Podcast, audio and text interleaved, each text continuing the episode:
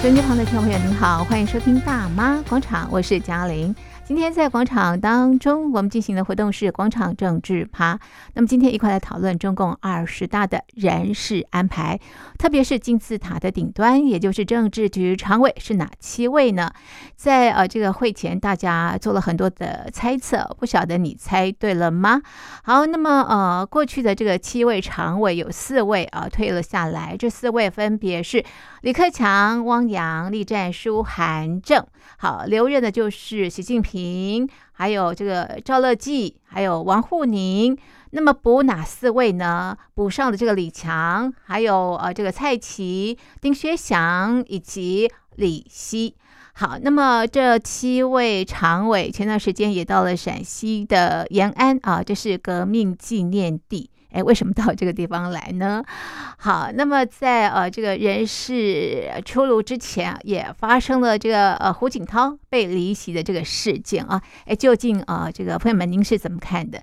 今天我们邀请的来宾呢是台北海洋科技大学通识中心教授吴建中吴教授。我们请吴教授和我们一起来剖析这些新闻。吴教授你好，主持人各位听众朋友大家好。那么在二十大结束之后呢，就开了这个二十大的一中全会啊。那么主要呢是要选出政治局委员以及政治局常委，那么还有总书记。当然这个总书记不用说了，确定就是习近平。不过呢，这个常委或者是啊这个委员到底是谁呢？这是外界非常非常的关注。不过呢，就在这个要揭晓政治局委员还有政治局常委的时候呢，胡锦涛被离席了。好，吴教授，你怎么看胡锦涛被离席呢？有人说他这个健康不佳，那你的看法是什么呢？我我想，中共前总书记胡锦涛在二十大之前被离席，引起外界热议。对、嗯，不过相关的细节也逐渐的被外界所爆料。嗯，嗯，而最新的一段影片哈，那这个引发外界质疑，中共官媒新华社所说。身体不适的这个说法，是。那我们看到这个在二十大之前被离场，那这个许多的这个外媒认为，哈，这个包括连我自己在内，是，我都认为胡锦涛疑似是非自愿提前的离场，是。过程当中也显露许多的不悦，对，抗拒的这个神情。最后被带走前，还在背后向习近平说话，并拍拍李克强的这个肩膀。嗯，那呃，在这个画面之后，其实大家非常这个呃惊悚。对，呃，只是胡锦涛想要翻阅面前的一份红头文件，是却被一旁即将离任的中共中央政治局常委栗战书阻止。对，后面更直接把文件拿走。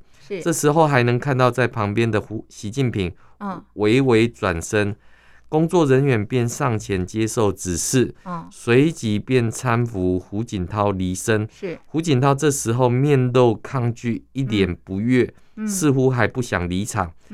胡锦涛离场之前还想拿习近平面前的这个文件，被习近平按住。胡锦涛起身之后，从背后向习近平说了几句话。嗯，习近平点了点头，但转头直视胡锦涛，嗯，也没有。嗯，一旁的这个李克强被拍肩膀，嗯，也只能点头。嗯，最后就是最早公布的这个画像，嗯，这个影像，胡锦涛被搀扶离场。嗯，但是呃，我们可以看到胡锦涛离场的时候，嗯，除了李克强之外，嗯。连温家宝、汪洋的这一些官员都面无表情的直视前方，完全不表达任何的意见。那这一幅呃这样的一个画面，这个呃呈现在这个外界的眼中的时候，大家都想知道到底发生了什么事情。是。那这样的一个桥段是一个意外，还是一个设计过后的一个有意的这个作为，嗯，那我个人认为这是一个呃，这个被设计过的一个呃桥段。为什么？为什么？因为呃，其实外界当然会觉得说，这个是习近平想要透过这样的一个方式，嗯，来树立他的这个习核心的这种权威。可是实际上面我们可以看到，在设计当中，当然也有一些意外会出现的一个部分。什么叫做意外呢？嗯，呃，他桌上的这一份红头文件，嗯，我认为胡锦涛是想要知道，嗯，中央委员到底有哪些人？是那个二十五位，二十五位，二十五位，二十五位？嗯，因为我们看到在中共中央事后的这个新闻稿里面所揭露的是，呃，其实呃，我们看到，嗯。在这个名单只有二十四位，少了一位。中央委员居然只有二十四位，因为我们都清楚的知道，按照中共的这个体制，是。或者是对于这个会议的一个要求，对，基本上所有的会议的人数安排都会是基数，是才能够投票，才能够去投票。虽然中共也不投票，可是呃，在这种中共全力去布局。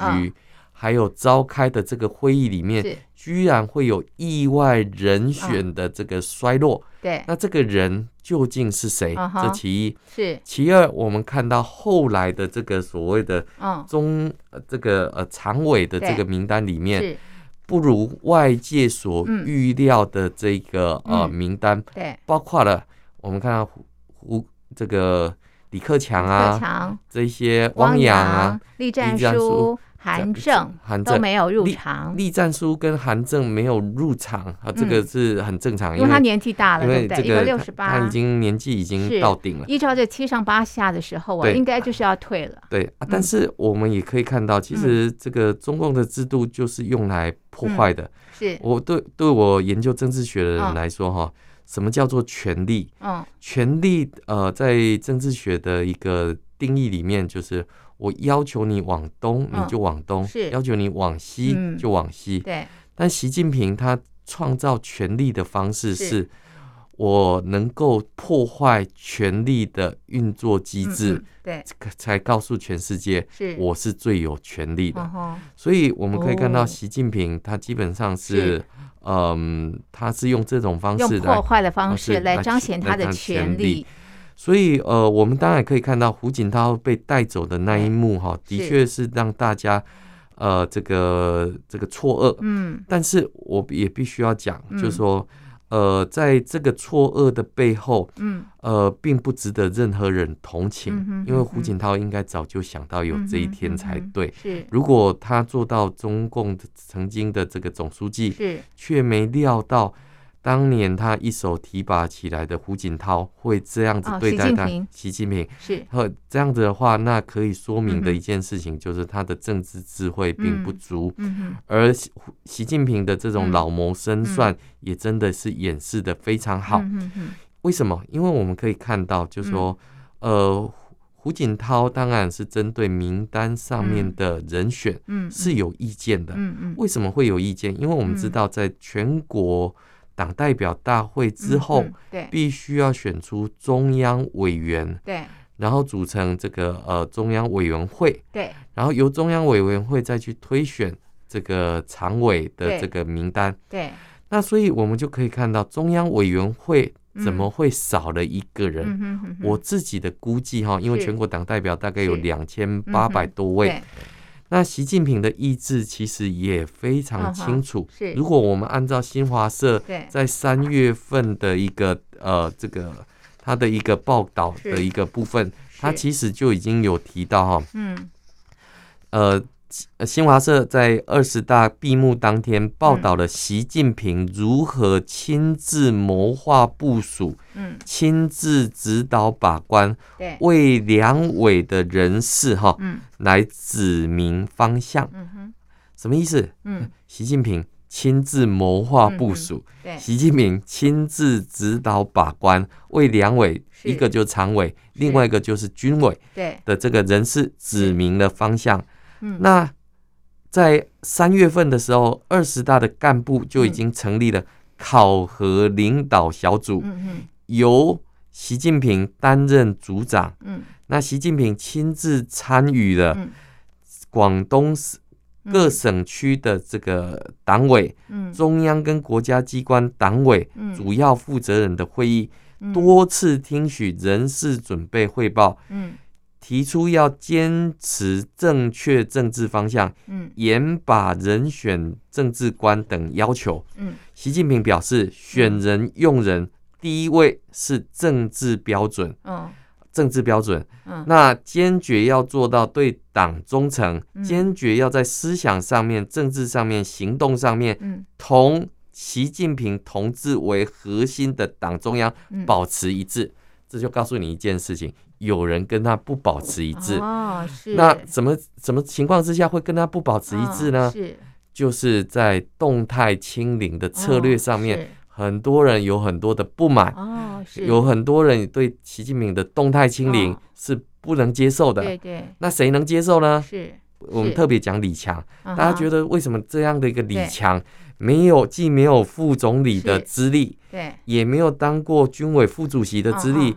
也没有任何中央历练过的资历，对，居然可以从地方的这样的一个呃书记，在上海。再直接升级到这种中央的层级，是变常委。那我们可就可以确定了一件事情：当外界认为上海的风控杂乱无章，对呀，错序无乱，是啊，大白任意打人，对，任意抓人的这个情况。因为李强在忠诚的执行习近平的动态清零，一百分，一百分，嗯，所以他才可以得到入场的这样的一个入门券，是可以拿到，因为他是属于忠诚的去执行习近平的意志，是是是。结果像这个李克强，这个李强跟李克强少了一个克嘛，哈，少了一课，那少了这一课，少了什么？你看李李克强还在讲说要摆摊啊，地摊经济啊，这一些等等，这个都是在灭皇上的威风，真的不忠诚，不忠诚，所以我们就可以看到，呃，不忠诚的当然就没有这样的一个就被裸退了。那另外一个就是外传盛传这个会入场的这个汪洋，是。那最后也连中央委员的名单都没有，没有。我刚刚特别提到就是。在这个入场的这个门票里面，你必须要先是中央委员、政治局的委员，对，就那二十五位当中的一位，对，嗯，那这个委员里面，我们可以看到他完全就不是，所以我们可以看到为什么胡锦涛想要去翻阅，因为我们知道，我如果呃这个猜测，对，在这个呃开会投票的时候，汪洋的票数应该是很低的，是，也就是说。其他的这些中央委员都有两千八百票，对，你汪洋只有比如说两千票，你凭什么可以当中央委员？你凭什么可以入场？所以他就被拉掉了。哦，那既然被拉掉的时候，当然那一份名单上面，可能就没有汪洋的存在。是，那我外界大概可以猜测，这些元老们可能有建议权，对，有这种呃这个提醒权，过往都有啊，这个提醒嘛，但是。胡锦涛他一定不认为我这样的建议，我这样的提醒，居然让整个这样的一个团派整个全灭。是哦，不仅是汪洋，嗯，还有胡春华都已经不在了。对，团派没了，团派没了，叫团灭了。对，所以他一定不相信。是它的功能，是它的作用，居然是这个样子。是为什么他会讲试图去看那个名单？对，他想要知道是哎，刚刚开会的结果，最终结果怎么样？最终结果怎么样？嗯，所以第一个，习大大不给看这个布置里面，当然我们看到中国共产党的投票基本上都是一致通过。是。那为什么他的这个胡锦涛的？的这个会被架离的其中一个原因，就是因为他可能想要表达意见。哦那在这么和谐，是。在这么团结，要伟大胜利召开的这个二十大的时候，如果有不同的声音的话，那恐怕就会出现是。呃有辱有损。习大大的这样的一个权威，面子挂不住，所以就必须要把他给请出去，请他离席，请他离席，请他离席。是，那请他离席之后，当然我们后来又看到一个照片，在整个会议结束，胡锦涛又被请回来。是，所以呃，我们是 健康不佳嘛？对，新华社是说健康不佳，是，但我们的我研读中共政治的都知道。只要新华社说什么，只要官媒说什么，跟他反着看就对了，都不要相信，不要相信。所以你就可以看到，就是说，在这个二十大的这个呃报告之后，对，胡锦涛被架离的其中一个原因，我认为并不是身体的问题，是是。很大的一个原因，是因为这个名单上面的一个问题，是是，他绝对不相信。团居然给灭了，是是，呃，我们看到过去习近平灭了上海帮，嗯嗯，现在又灭了团派，嗯，在党内已经没有任何人可以。所以习大大主政之下，没有什么不可能了。对，因为我们知道，在过去里面，如果我们呃在这十年里面，习近平上台之后。就是要有所谓的打击山头主义，嗯嗯，打击这些政治上面的团伙，嗯嗯，为什么要打击团伙？因为这会威胁到习近平的这个统治，所以我们当然就可以看到这样的一个情况，就会是一个呃问题，就会是一个麻烦。是，所以我们可以看到，就是说这份的名单上面就会有这样的一个部分，嗯嗯，但是好也好不到哪里去，这个。这个李强，嗯嗯，他在这个上海封城期间，因为我们知道上海有很多中产阶级，上海有很多的这样的一个呃情况，嗯，那封控之后经济下滑，疫情仍然持续当中，对，但是我们看到这个，我看到在上海有一个这个华苑的一个豪宅，嗯，呃，在九月份的时候开价五千五百万人民币。到上到十月中的时候，好、嗯，到十月中的时候，嗯、我看他已经降价来到三千万人民币。他要卖吗？要卖，要卖，卖不出去，卖不出去，降价也卖不出去，降价也卖不出去。这些富人开始求售他在中国的这个资产，因为做不下去，因为做不下去了。嗯，那他也要润的吗？他这个 这个肯定是要润，所以现在有很多就是在协助怎么样子脱产。是是。那因为接下来要共同富裕啊，是。所以我们看到李强。他在处理这些终端人口的时候是多么的凶狠。那另外一位蔡奇，北京市市委书记蔡奇，他之前把大兴的这些低端人口全部都给清除出去，要维持这个皇城的这种容貌。所以我们看到。一个清除低端人口，一个清除中端人口。是习近平负责处理高端的这个习胡锦涛，处理高端的这个胡锦，全部全部到位，就是为了一个安全，为了一个共产党的一个安全。未来五年要安全，对，甚至十年也要安全。因为外部有外部的威胁，他绝对不能容忍内部再有任何的这个意外出现。所以我们可以看到。第一个部分，在这个常委的这个人选里面，其实并没有任何特殊的这些人才，他们的一个特质都是秘书的性质。对对。第二个，对效忠。第二个部分，我们看到在这一次他的这个党章里面有特别写入反台独的这样的一个字眼。那他另外一个部分，我们看到在二十大里面的中央委员的名单里面。也没有国台办主任刘杰一，他也已经确定被离职。对，而另外一位外交部长王毅被留下，好，他年纪也超过，超过哎，他不七上八下，他是不够资格的哎。对，但是因为现在中共现在面临的是内忧外患，而这个外患当然指的就是中美科技战的这样的一个问题。是，那我们可以看到，在这个二十五个的这个中央委员名单里面。没有一个是对台有这个呃这样的一个经验，或者是有想法的这样的一个人选。最重要的是留下来的都是外事部门的专业。对，所以换换句话说，如果将来国台办主任由一位外事专业的人员来进行，不懂两岸，那也无所谓。是，因为中共看起来就是要把两岸关系。放在中美关系之下来看这样的两岸关系，因为他知道，台湾目前得到国际盟邦友邦络绎不绝的支持，最重要的当然就是美国在后面不断的鼓励支撑民主价值同盟国家对于台湾的这个支持，不管是 AUKUS 的这个美英澳同盟，或者是四方安全会谈的。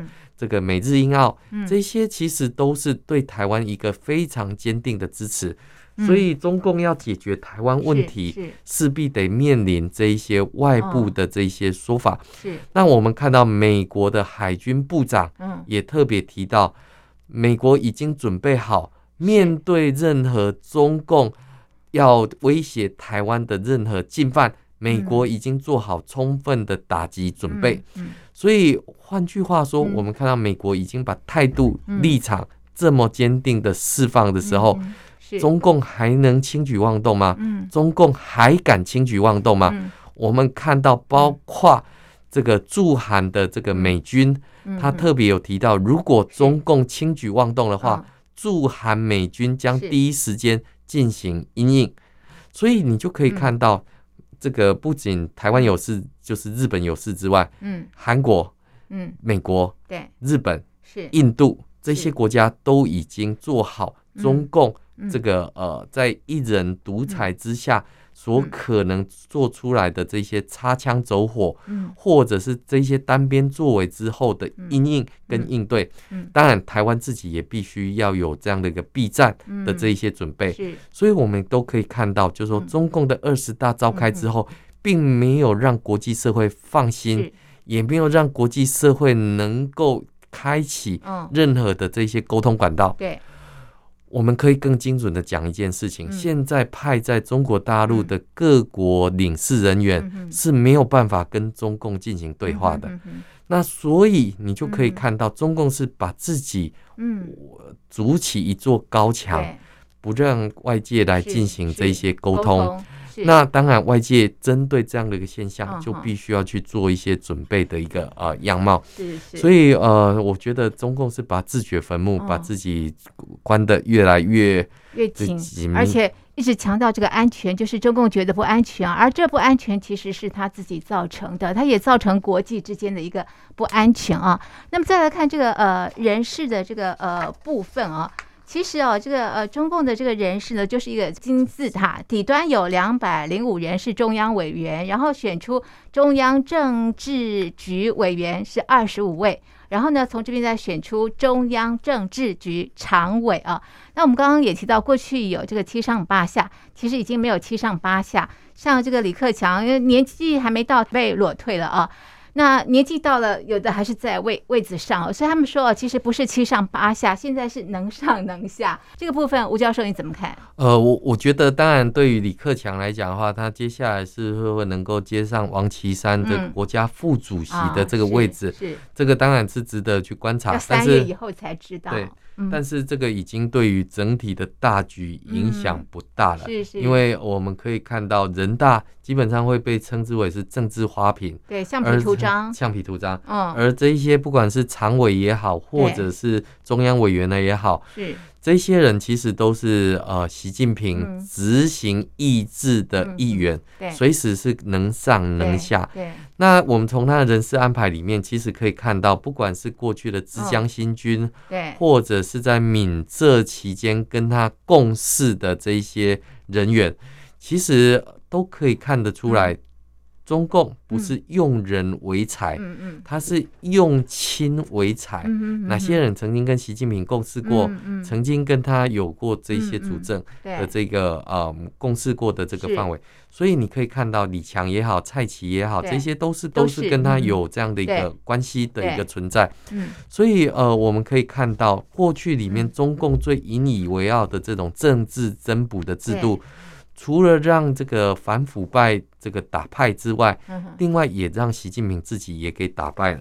因为对共产党来讲的话，这些政治增补有其他的一个呃顺序的一个情况。可实际上面我们看到在这一次里面的布局，当然一方面是也是为了因应国际对他的一个围堵，所以外交体系。就显得相当的一个重要。嗯，而我们看到，比如说像这个呃外长王毅，他是精通日语。那我们看到现在的这个驻美代表秦刚这块，当然呃也会是未来被重视的一个情况。对。那所以我们看到，不管是外事部门的这个奇遇啊，或者是刘建超啊这些等等，那外界可能对他们并不是那么的呃熟络。对，但是从他们过去执行习近平的意志来讲的话，其实我们看到这种习家军或者是洗粉的这样的一个忠诚执行，是。那就可以看到，就是说这个人事是一滩死水，这个换谁其实都是一样的，所以这个就像那个俄罗斯娃娃一样，拿出来拿出来，都长得一模一样，大大小小。大大小小而已，所以你你就可以 看到，就是说外界对于中共的这个体系里面。其实最担忧的不是别的，因为在这一次的人事布局里面，完全看不出来梯队接班的这个情况。对，而习近平的身体没有接班人，他没有接班人，而肩这个肩挑两百斤，是。这么重重的压力，会不会突然间这个呃身体不适，是。然后造成这些意外等等？因为我们看到在过去里面。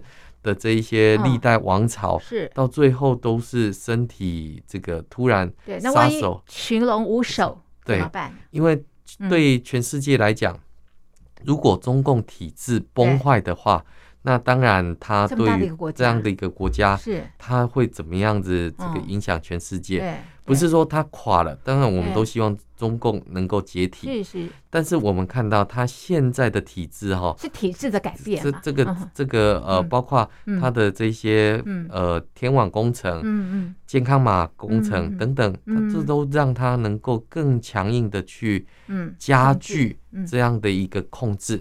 我必须要讲哦，有个比喻是。这个走了豺狼，来了老虎，这个。接下来，中共的领导人只会越来越加的凶残。是，你不应该去美化，比如说习近胡锦涛被架走，是是，然后好像看起来他是一个改革派，其实不是的，并不是，并不是。从过去两千零八年的时候，胡锦涛任内，别忘记当年的所谓的北京奥运之后，西方社会以为中国要改革了，要开明了，结果刘晓波。